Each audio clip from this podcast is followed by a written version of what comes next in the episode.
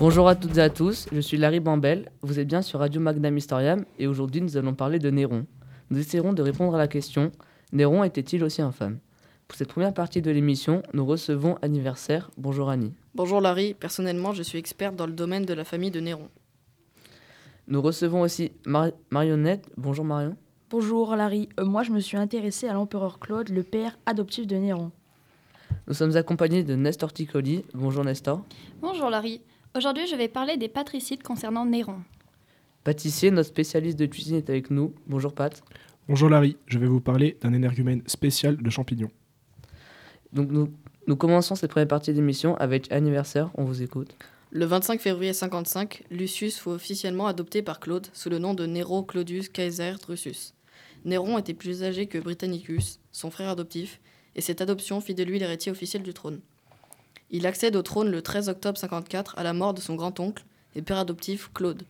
Le père biologique de Néron était Gnaeus Domitius Aenobarbus et sa mère était Agrippine la jeune. Marc-Antoine était l'arrière-grand-père de Néron, Claude, son grand-oncle, et son père adoptif, et Caligula était son oncle. Caligula, connu pour ses pratiques diaboliques, viols, meurtres, un jour il a fait exécuter toute la famille d'une personne pour manque de respect. Donc peut-être que la folie de Néron vient de Caligula. Voilà tout ce que je peux dire sur Larry. Merci Annie. À vous Marion. Alors, Claude ou Tiberius Claudius Nero Drusus, né à Lyon le 1er août en 10 avant Jésus-Christ, était empereur du 21 janvier 41 au 13 octobre 54. Son règne a donc duré 14 ans. Il était un des empereurs de la dynastie Julio-Claudien. Son père était Nero Claudius Drusus et sa mère était Antonia. Son grand-père s'appelait Antoine. Claude était malade étant jeune, sa famille avait honte de lui. Plus tard, il se maria avec Messaline et leur union donna vie à Britannicus et à d'autres enfants moins importants. Claude tue ensuite sa femme et se maria avec sa nièce Agrippine la jeune. Il a adopté Néron par la même occasion. Le 24 janvier, il devint empereur en 41 suite à la mort de Caligula.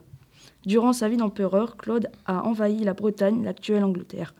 Il se libéra aussi de tous ses esclaves, à qui il a attribué une confiance aveugle, ce qui lui coûta aussi la révolte d'Adénon. Merci Marion. À vous Nestor. Tout d'abord, je vais parler de Claude, grand-oncle et père adoptif de Néron. Agrippine, la mère de Néron, l'assassine avec un plat de champignons le rendant malade. Au lieu de lui administrer un médicament qui aurait pu le sauver, le médecin lui donne du poison.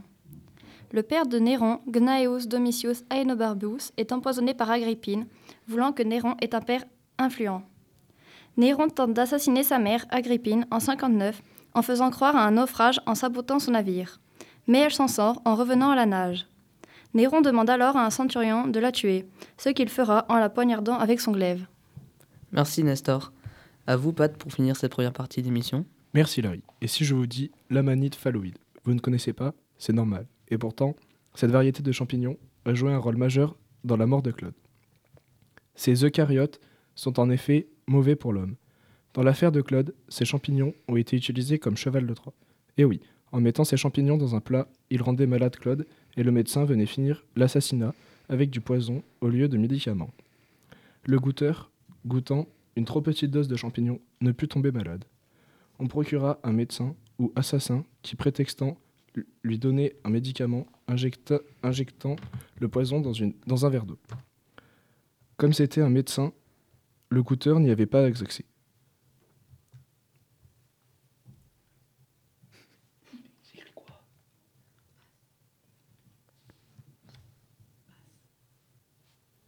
Merci Pat.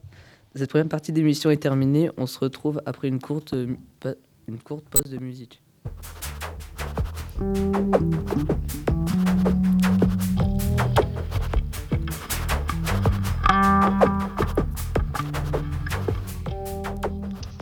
Pour cette deuxième et dernière partie d'émission, j'accueille Oscar Abbé. Bonjour Oscar. Bonjour. Bonjour. Alors, j'ai fait des recherches sur Britannicus, qui était le demi-frère de Néron fils biologique de Claude et Messaline, mort à, très jeune. Il était épileptique. Il est mort empoisonné par son frère ou sa mère avec un plan machiavélique. Une boisson trop chaude lui a été servie. Le goûteur l'a trouvée normale, mais Britannicus y fait rajouter de l'eau froide. Et là se trouvait le vice, dans cette eau du poison, de chez Locuste. Fatal. Nous recevons aussi Jimov. Bonjour Di. Bonjour, alors moi je vais vous parler des amours de Néron parce que ça m'obstine. Alors Néron a eu une première épouse, Octavie, du latin Cl- Claudia Octavia. Il l'a épousée en 53. Euh, après, il l'accuse d'adultère avec son ancien pédagogue et elle est ensuite reléguée dans l'île de Pandataria et elle est contrainte de s'ouvrir les veines, donc elle est condamnée au suicide. Il a eu par la suite une deuxième épouse, Popée, Sabrina Popaea. Euh, en 63, donc il l'a épousée en 62 et en 63, euh, il y a eu la naissance d'une première fille. Et en 65, elle est enceinte, mais elle passe trop de temps au jeu. Du coup, bah, il lui met un coup de pied mortel dans le ventre. Euh, il l'a quand même aimé parce qu'il a fait construire la maison Atlantis. C'est la villa de Popée. Donc elle est au sud de l'Italie. Il a ensuite eu une troisième épouse, Stalia Messalina. Il l'a épousée en 66. Donc à la mort de Popée, Néron se retourne vers son ancienne maîtresse. Euh, ça n'a pas duré longtemps parce que en mai 66, euh, il l'a épousée et en septembre, il la quitte. Et puis, il a eu un quatrième, euh, mais un époux, cette fois-ci, Sporus. Donc, il l'épouse en 66, il le fait paraître comme sa femme, il le fait castrer, il l'épouse. Donc, Sporus avait le rôle de la femme. Euh, les gens s'adressaient à lui euh, par madame, impératrice, maîtresse, etc. Merci Di. Alain Di est avec nous. Bonjour Alain. Bonjour, je vais vous parler de l'incendie de Rome. Il a débuté dans la nuit du 18 juillet 64 vers le Circus, vers le Circus Maximus. Il a duré six jours et sept nuits et s'est propagé dans presque toute la ville. Rome était composée de 14 quat- quartiers et dans ces 14 quartiers, trois ont été totalement détruits, quatre sont restés intacts, les sept autres ont été partiellement détruits. Sur 800 000 habitants, des milliers sont morts pendant l'incendie. Néron était à la campagne et dès qu'il fut averti, il rejoint la capitale et participe au secours de la ville. Dès que l'incendie fut fini, Néron fut accusé de l'avoir provoqué pour refaire la ville à sa façon. Pour se défendre, il accuse les chrétiens de l'avoir déclenché. Il demande donc qu'on les jette aux bêtes ou qu'on les brûle. Merci Alain. Et pour finir cette émission, Louange est avec nous. Bonjour Lou. Bonjour. Pour ma part, je suis un musicien et amateur d'opéra, et c'est pour cela que, je vais vous parler de la passion de Néron, le théâtre. Néron était proche de la démence. Sa prétention artistique était importante et il n'hésite pas, selon Suétone, à mettre le feu à sa ville, Rome. Dans l'unique but d'admirer le spectacle d'un gigant- gigantesque incendie, sorte de son et de lumière.